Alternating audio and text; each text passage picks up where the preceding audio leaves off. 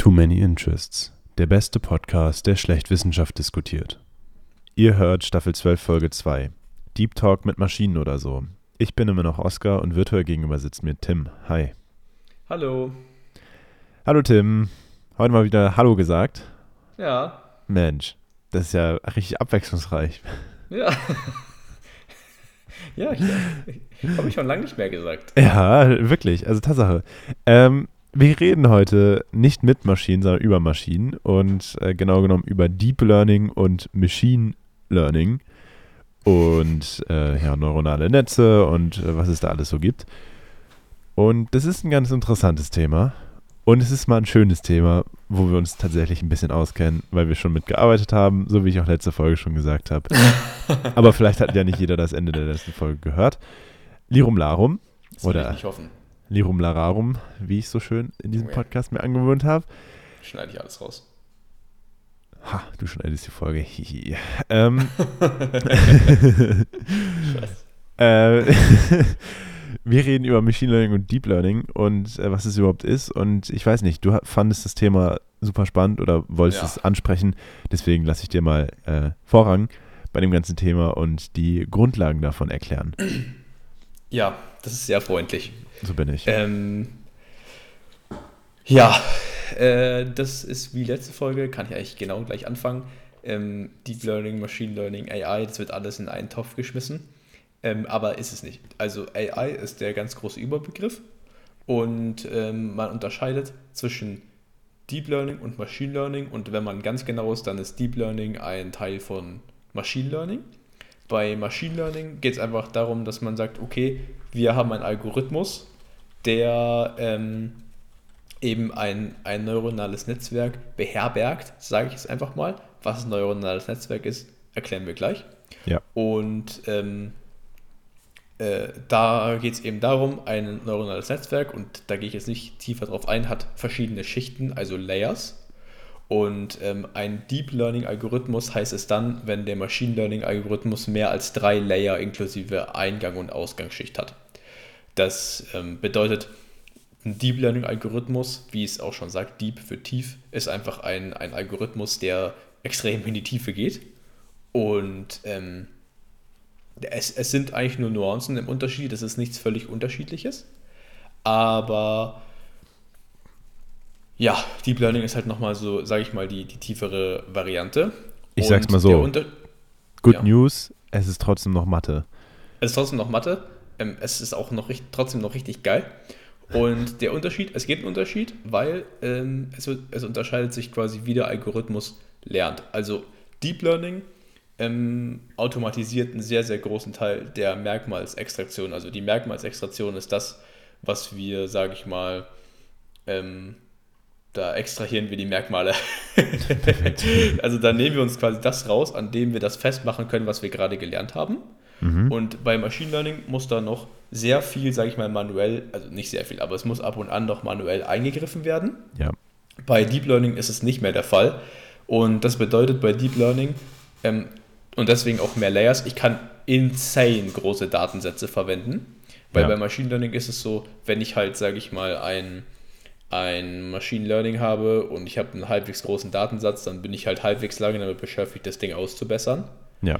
Und wenn ich das eben automatisieren kann, dann muss ich das nicht mehr machen. Das heißt, Deep Learning ist eigentlich eine Art skalierbares Maschin maschinelles Lernen, also äh, Scalable Machine Learning.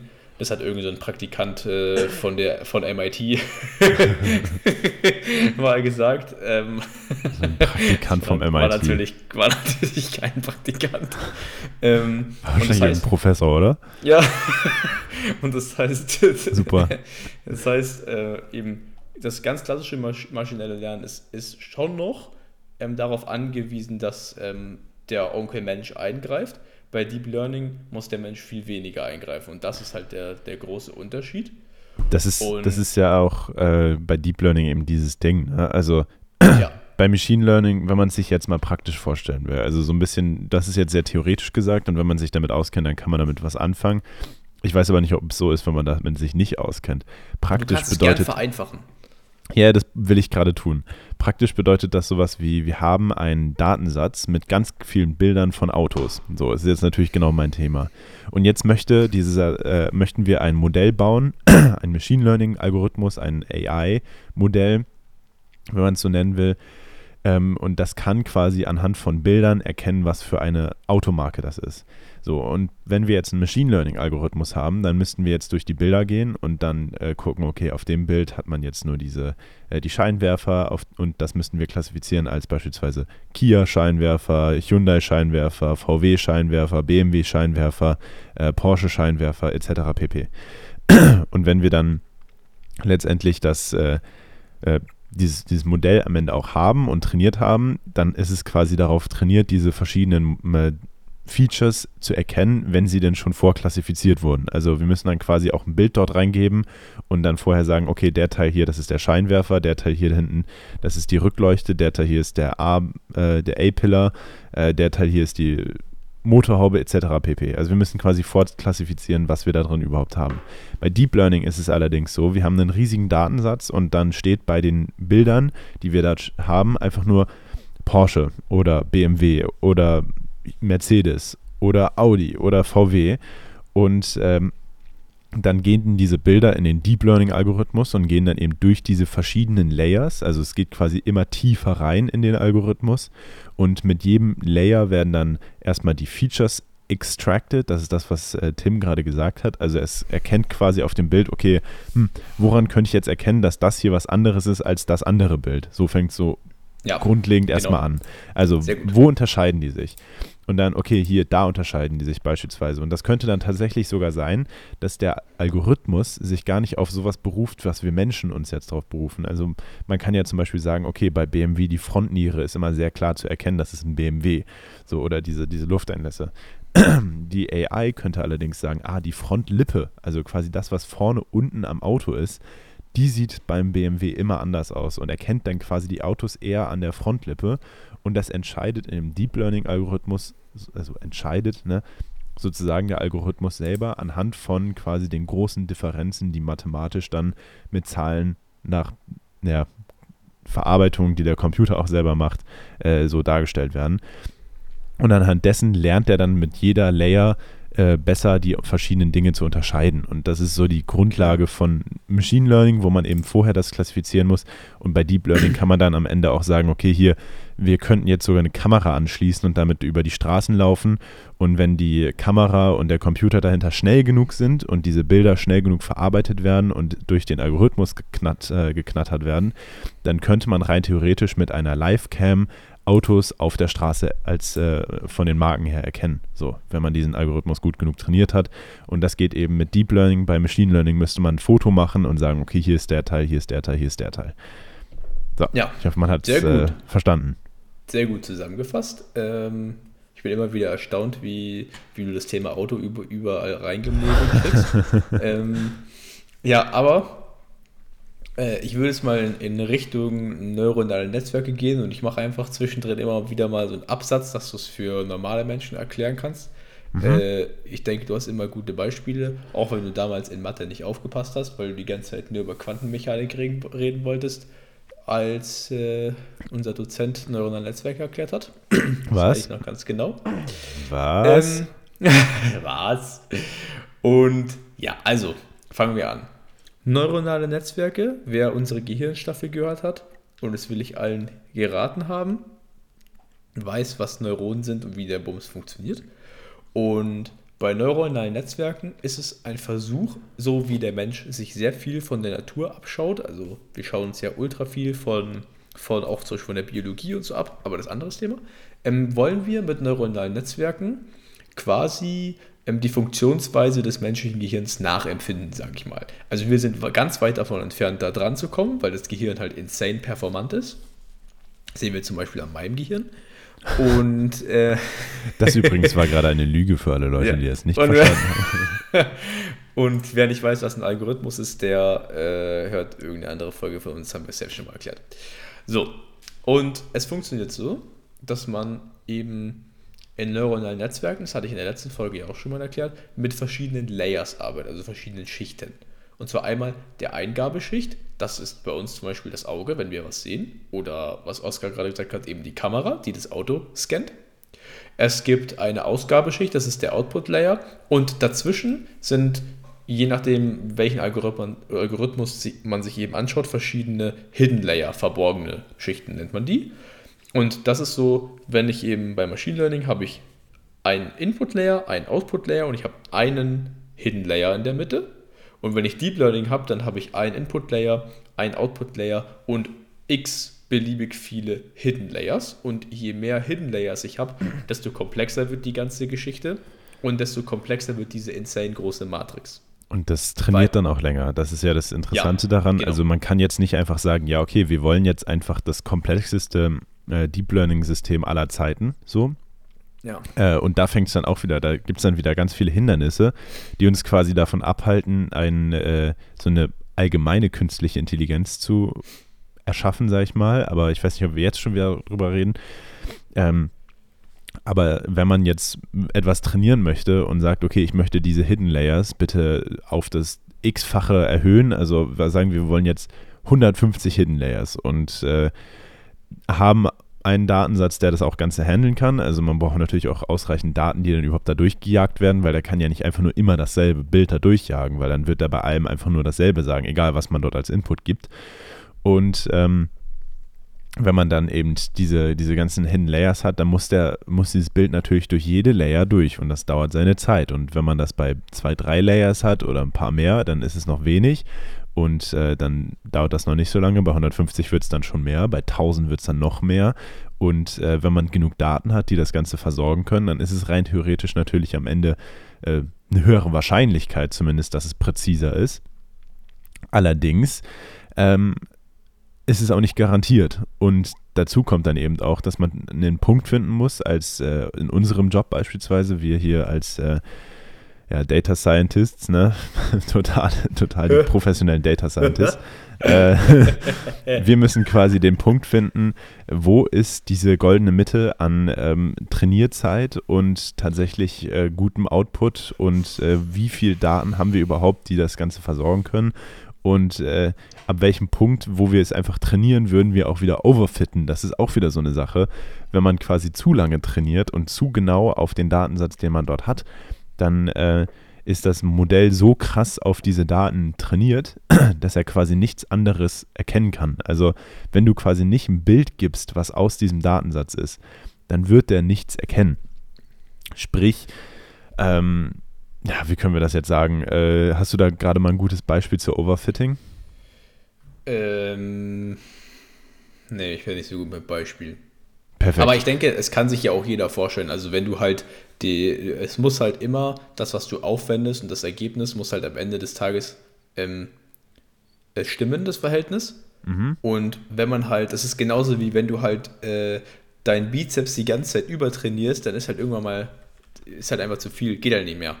Du musst halt gucken, dass du dieses Verhältnis zwischen Training und, und Effort, also Training und Ergebnis, das am Ende rauskommen muss, im Gleichgewicht sein, sodass es dass es gut funktioniert.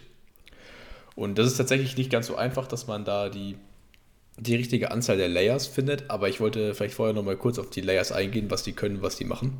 Ja, warte, ähm, darf ich kurz ja? eine ungefähre Analogie geben von Overfitting? Also Overfitting ist beispielsweise, man hat ein Sprachmodell, man baut jetzt so einen Sprachbot oder sowas und dann trainiert man das und trainiert man das und trainiert man das immer mehr an den gleichen Daten und bekommt dann irgendwann eben nur noch Antworten, die quasi auch so in den Daten stehen. Und wenn man was anderes reingibt, dann kriegt man trotzdem eine Antwort auf was, was nicht passt. Äh, eine Analogie dazu wäre beispielsweise, wenn man jetzt bei dem Bizeps bleibt, den du dort angesprochen hattest. Man hat seinen Bizeps, man trainiert den jeden Tag nur mit Bizeps-Curls und immer nur diese eine Übung und jeden Tag wirklich 22 Stunden. Dann ist man irgendwann richtig gut im Bizeps-Curls machen. Aber wenn es dann darum geht, dass man ich weiß nicht, irgendwie äh, einen Klimmzug machen soll, keine Ahnung, dann plötzlich geht das nicht mehr, weil der Muskel das überhaupt nicht trainiert hat, weil der ja. nicht darauf ausgelegt ist. So, in den Muskeln ist es jetzt natürlich nochmal ein dynamischeres System und so. Aber die Grundlage davon ist, wenn man sich quasi so sehr auf diese eine Sache verfahren hat, dann äh, kann man plötzlich nicht mehr die anderen Sachen, beziehungsweise nur noch sehr, sehr schlecht. Und das ist dann natürlich auch nicht das Ziel, weil man braucht, möchte ja eigentlich diese AI und das ist ja auch dieses äh, äh, allgemeine künstliche Intelligenz, also diese künstliche Intelligenz, die ja viel kann, ist ja genau das Gegenteil von einer overfitteten, also einer äh, zu genau trainierten künstlichen Intelligenz. Und da ist dann natürlich auch der Sinn von diesem ganzen Training irgendwo verfehlt worden. Ja, genau. So, kleine so Einsicht noch an Overfitting. Kann man sagen, ja. Ist tatsächlich auch ein Thema bei ChatGPT, dass die jetzt sagen, sie haben sozusagen eine kritische Masse erreicht an Daten, also so äh, zumindest mit GPT-4, glaube ich, haben, äh, wurde das jetzt ja gesagt, dass sie nicht wissen, ob mehr Daten überhaupt noch mehr Sinn haben. Also quasi die Menge an Daten, die sie jetzt schon in ihr Modell reinschmeißen, ähm, ist noch die Frage, ob es sich wirklich lohnt oder ob das Modell dadurch gar nicht mehr verbessert wird. Das ist auch wieder so eine Sache, dass man irgendwann ein Plateau erreicht hat mit den, ähm, mit den Modellen, die man dort eben trainiert. Also ist ja auch nicht jedes Modell optimal, sondern es kann halt sein, dass das Modell einfach sehr, sehr gut ist, aber wenn man dann irgendwie das anders angehen würde, die mathematische Formel dahinter zum Beispiel etwas ändern würde, dann könnte es ja noch besser sein. Also ja. geht auch da wieder weiter, ne? Äh, ja, es, es, ist, es ist mega interessant, was man alles, in wie viele Richtungen das geht. Das haben wir auch schon in der letzten Folge gesagt, dass es sehr facettenreich ist. Ja. Ähm, ich würde gerne zurückspringen, kurz nochmal zu den Layern. Äh, gerne, gerne. Also Eingabeschicht und Ausgabeschicht ist relativ klar. Ja? Das heißt, bei der Eingabeschicht hast du die Input-Neuronen, also quasi die, die Inputs, die du bekommst. Und das Wichtige im neuronalen Netzwerk ist immer, dass man das Ganze gewichtet. Wie man das macht und warum man das macht, erkläre ich gleich. Wenn das, und äh, vielleicht das kann ich nochmal, ich weiß nicht, also man kann ja mathematische Formeln so ganz schlecht erklären, also wenn man, sage ich mal, nur Audiomöglichkeiten hat. Aber ihr könnt euch so ein bisschen, um das vorzustellen, ähm, euch eine Matrix vorstellen. Also was ist eine Matrix? Wenn ich habe 1 und 2 stehen auf dem Blatt Papier untereinander. Im ersten Kästchen steht 1, im zweiten Kästchen darunter steht 2. Dann lasse ich zwei Kästchen Abstand, dann steht da 3 und 4. Und ich mache eine Klammer drum, habe ich eine 2 Kreuz 2 Matrix. Äh, 2 also 2. Eine, eine 2 2 Matrix, genau. Genau. Und äh, da kannst du unendlich groß machen. Du kannst 4, 5, 1000, so viel du willst, über und untereinander schreiben. Und Übrigens wenn ich jetzt auch, links, ja? Äh, auch eine interessante Sache, weil so Matrizen sind äh, grundsätzlich, ja, kennt man, glaube ich, auch aus der Mathematik oder so. Ähm, und kennt man, glaube ich, auch, äh, wenn man damit irgendwie schon mal gearbeitet hat. Also, ich meine, die Grundlage von einer, äh, von einer Matrix kennt, glaube ich, jeder. Ähm, hoffentlich. Äh, hoffentlich. Äh, interessant wird es allerdings im Machine Learning, weil man die Matrizen dort wirklich aufs x-fache erhöht. Also man hat im Matheunterricht wahrscheinlich damals noch mit 3 Kreuz 3 Matrizen gearbeitet oder 3 Kreuz 2 Matrizen sogar nur. Ähm, und ja, aber selbst 3 Kreuz 3 ist schon echt Krampf zum Rechnen. 3 Kreuz 3 ist schon Krampf zum Rechnen und äh, Gott sei Dank machen das auch die Computer für uns, weil, wie ihr schon ge gehört habt, ich habe in Mathe nicht aufgepasst. Ähm, ja. und äh, das wird dann wirklich enorm enorme Dimension, die das Ganze annimmt und auch die Mathematik dahinter, beziehungsweise auch noch bis zu, bis zu irgendwie so einem 2x2-dimensionalen oder 3x3-dimensionalen kann man sich das irgendwo noch vorstellen aber ab einem gewissen Punkt übersteigt das einfach die, äh, die Forschungsmöglichkeiten, weil es einfach nicht mehr in unseren Dimensionen äh, sich tatsächlich äh, bewegt. Ja, wollte ja, ich nochmal angemerkt haben, was ist, was da tatsächlich hintersteckt. Auch jeder, der schon mal, also der in Mathe mit einer 3 Kreuz 3 Matrix gerechnet hat ähm, und sich dann vorstellt, er muss es mit einer 300 mal 300 also mit einer 300 Kreuz 300 Matrix rechnen, der weiß schon, das ist komplett aus der Hölle. Also 3 Kreuz 3 brauchst für den Menschen, selbst wenn es ein sehr guter ist, schon, ist schon nicht mehr lustig. Ja, auf jeden Dauert Fall. Schon noch eine Weile. Und ähm, ja, in, in, im neuronalen Netzwerk kann man sich vorstellen, dass eben, je, wenn ich jetzt eine 3 Kreuz 3 Matrix habe, dann habe ich quasi drei Input-Layer, weil ich habe ja drei Zahlen. Also habe ich, äh, nicht drei Input-Layer, drei Input-Neuronen in meinem Layer, nämlich 1, 2 und 3. Ja. Und da kommt Information rein. Wenn da jetzt 400 steht, kann ich 400 Input-Neuronen haben. Ja. Und äh, in der Ausgabeschicht, das ist quasi die, die, die letzte Schicht, der Output-Layer, dort äh, habe ich dann die, das, das Result, also die resultierende Entscheidung, die dann eben als Information rauskommt. Das ist das Ergebnis. Ja. Zum Beispiel, wenn ich Oscar anschaue, dann, nee, das wird jetzt wieder gemein wenn ich mir. Ich, ich bitte, jetzt will ich es hören. Jetzt will ich hören. Nein, ich bleibe ich, ich bleib beim BMW ähm, oder bei den Autos. es funktioniert, es ist ultra interessant. Ähm, und es ist, äh, by the way, warum es Hidden Layer heißt, ist es so, dass ähm, Was du siehst, ist das, was reinkommt und du siehst das, was rauskommt. Aber alles, was in der Mitte steckt, das ist eben so eine Art Blackbox, weil du siehst nicht, was da drin passiert. Du weißt Ja. es natürlich, aber du siehst es nicht und deswegen heißt es Hidden Layer. Und die Idee vom neuronalen Netzwerk oder vom, vom Algorithmus ist, ich habe einen Input und dann nehme ich diese ganzen einzelnen Informationen, die ich als Input bekomme, und dann gewichte ich die. Und sage, das hier äh, ist so und so wichtig, das hier wiegt für mich so und so viel, das hier wiegt für mich so und so viel. Und dann kannst du zum Beispiel sagen, du bekommst jetzt ein Bild von einem Auto rein und dann sagst du, okay, die Farbe hat für mich eher ein niedriger, niedrigeres Gewicht, weil I don't fucking care, ähm, der Opel kann genauso blau sein wie der BMW. Vielleicht Ja. hat BMW eine ganz tolle eigene Farbe, aber grundsätzlich ist uns die Farbe vielleicht nicht so wichtig, wie wenn wir die Marke erkennen können. Ja, genau. Oder wenn wir den Kühlergrill erkennen können. Oder wenn wir äh, die Frontlippe erkennen können. Und dann habe ich diese Gewichtungen. Und wenn ich dann zum Beispiel drei, äh, drei Layer habe, Hidden Layer, dann habe ich halt äh, meine ganzen Input-Neuronen, die werden gewichtet. Dann gehen die weiter zum nächsten Punkt, also zum, zum, zur nächsten Zahl quasi. Und dort wird wieder gewichtet. Und dann wird wieder gewichtet. Und so äh, zieht sich das quasi mit den Gewichtungen, zieht sich da eine Entscheidung herbei, die dann sagt, ja, okay, also die Farbe ist schon mal raus. Im nächsten Punkt ist die Farbe immer noch raus. Wir können aber die, die Frontschürze, die können wir schon wieder weiter intensivieren. Und wir wissen schon zum Beispiel von diesem Neuron oder vom nächsten Neuron oder vom vorherigen Layer oder vom vor, vor drei Layern, wissen wir schon, dass wir uns ziemlich sicher sind, dass diese Frontlippe zu BMW passt. ja, Und je mehr Hidden Layers wir haben, das hast du ja auch gerade gesagt, irgendwann wird es halt zu wild. ja, Aber je mehr Hidden Layers wir haben, desto detaillierter können wir eben, ähm, sage ich mal, das nutzen, was wir davor schon wissen, dadurch, dass wir eben vorher schon gewichtet haben und können so immer mehr das eingrenzen, was am Ende als Output rauskommt. ja, Und je mehr Möglichkeiten ich habe, das, oder je, je öfter ich dieses Spiel wiederhole, desto näher komme ich halt an das Result dran. Und dann kommt desto eher am Ende das richtige Ergebnis raus. Natürlich ist es so, dass nicht alle Ergebnisse richtig sind. Das heißt, es kommt 100% zu Fehlern ja. und diese Fehler sind berechenbar. Also du kannst, ähm, du kannst den Anteil berechnen von jedem Neuron. Also du kannst den Anteil vom Fehler berechnen, den jedes Neuron an diesem Fehler hatte. ja, Und jedes Mal, wenn du dann wieder dasselbe, denselben Input reingibst, wird äh, das Gewicht von jedem Neuron exakt so verändert, dass man den Fehler minimiert. Das heißt, ich habe einen Fehler und der BMW war eigentlich ein Benz. Und dann kann ich ausrechnen, ähm, sage ich mal, okay, äh, jedes Neuron hat einen Anteil von 5%. Das ist natürlich Unsinn, aber sage ich jetzt einfach mal. ja. Und dann wird das äh, Gewicht von jedem Neuron um 5% korrigiert.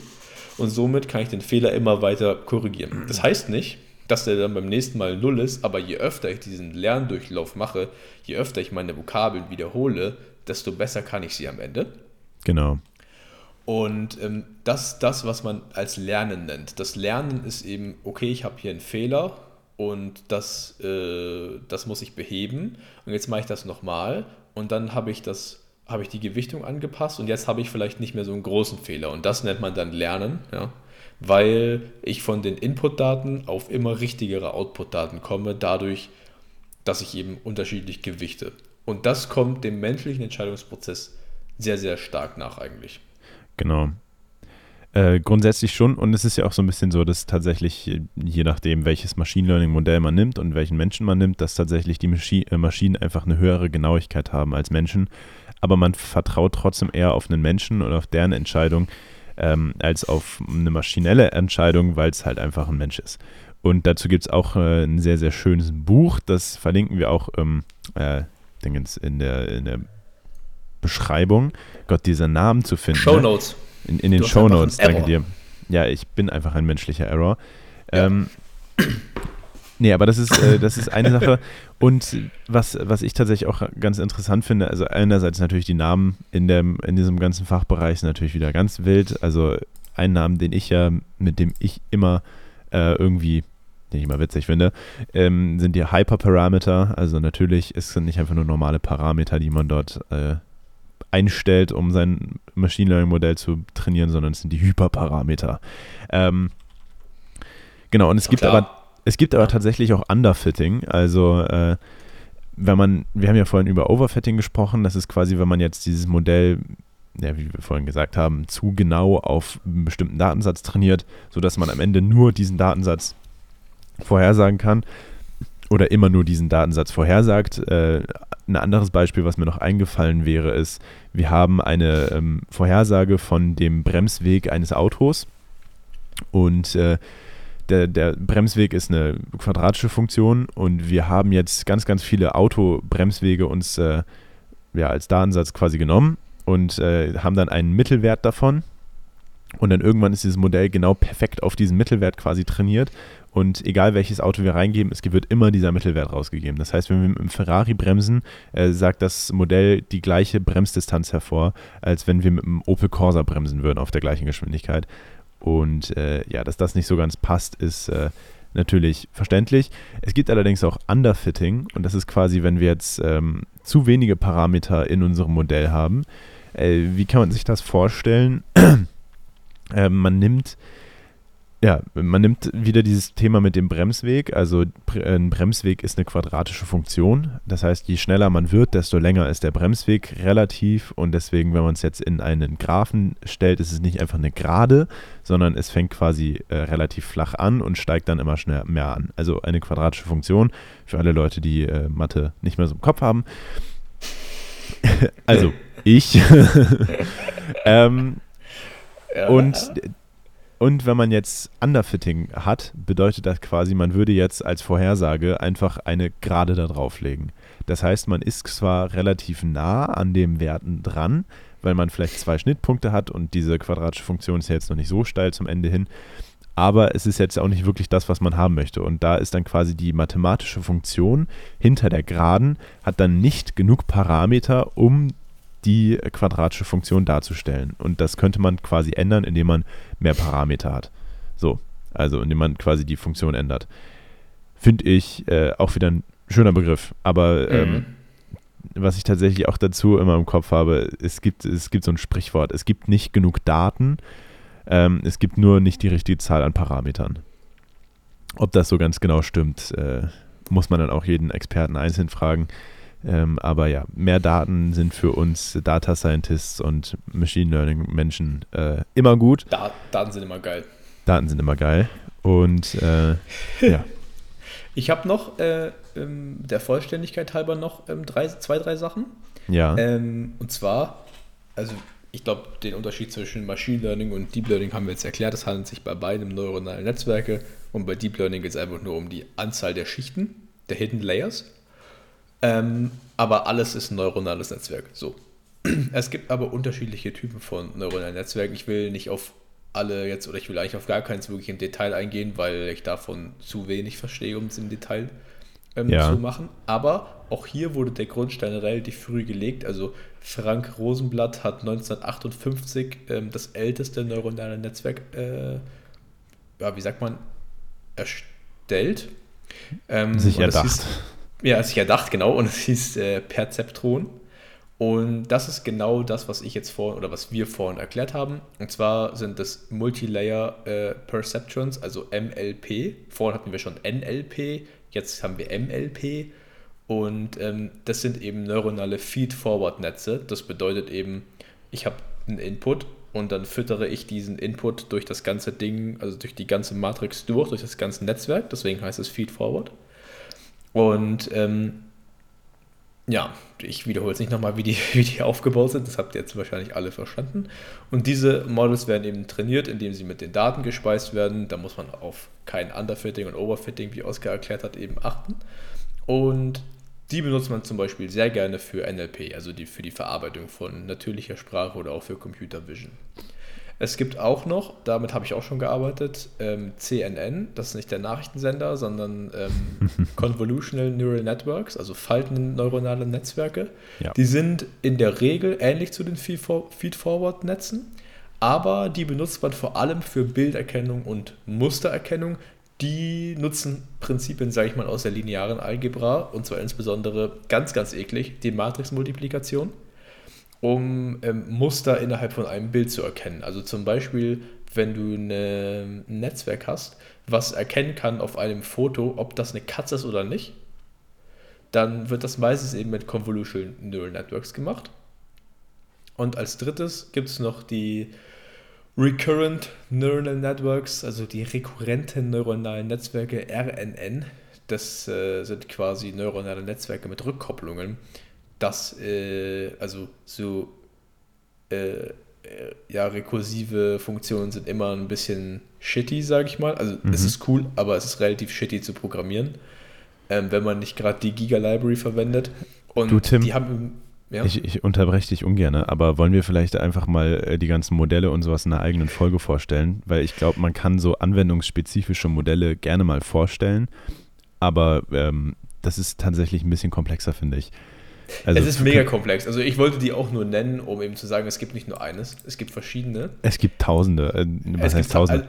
Tausend weiß ich nicht, aber es gibt auf jeden Fall einige. Ich glaube, die drei, die ich jetzt genannt habe, sind so, glaube ich, die, die, die häufigsten. Oder die, es gibt die sehr große das Schöne ist ja, die basieren häufig auch auf irgendwelchen grundlegenden vortrainierten Sachen. Also beispielsweise ja, von Google gibt es, genau, es gibt von Google ganz viele verschiedene ähm, Anwendungsfälle, die quasi vortrainiert wurden und auf dessen Basis man dann quasi weiter trainieren kann. Also äh, ja, das erklären wir dann ja, alles mal nochmal in einer eigenen Folge. Aber vor allem auch eben anwendungsspezifisch. Die sind entwickelt worden nicht aus Spaß an der Freude, sondern also auch, aber vor allem um halt in verschiedenen An Anwendungsbereichen zu fitten. Aber genau. das, da hast du recht, also das können wir gerne mal in einer separaten Folge machen. Das würde ich auch gerne sagen, äh, das würde ich auch sagen, dass wir es mal machen. Ähm, oh. Wir bewegen uns nämlich schon wieder in den 30 Minuten. Und äh, ich fand die Folge tatsächlich wieder relativ spannend. Wie gesagt, ein Thema, wo wir uns mal auskennen. Ähm, dass der Tag kommt, hätten wir beide wahrscheinlich nicht gedacht. so oder so, wir sind hier gelandet. Ähm, und es freut uns sehr, wenn ihr auch was gelernt habt. Äh, und dafür, da können wir tatsächlich mal davon sprechen, dass wir hoffentlich etwas beigebracht haben. Ähm, genau. An der Stelle von einmal meiner Seite, Wissen geteilt. Einmal Wissen geteilt und tatsächlich ja. sogar ziemlich korrektes Wissen.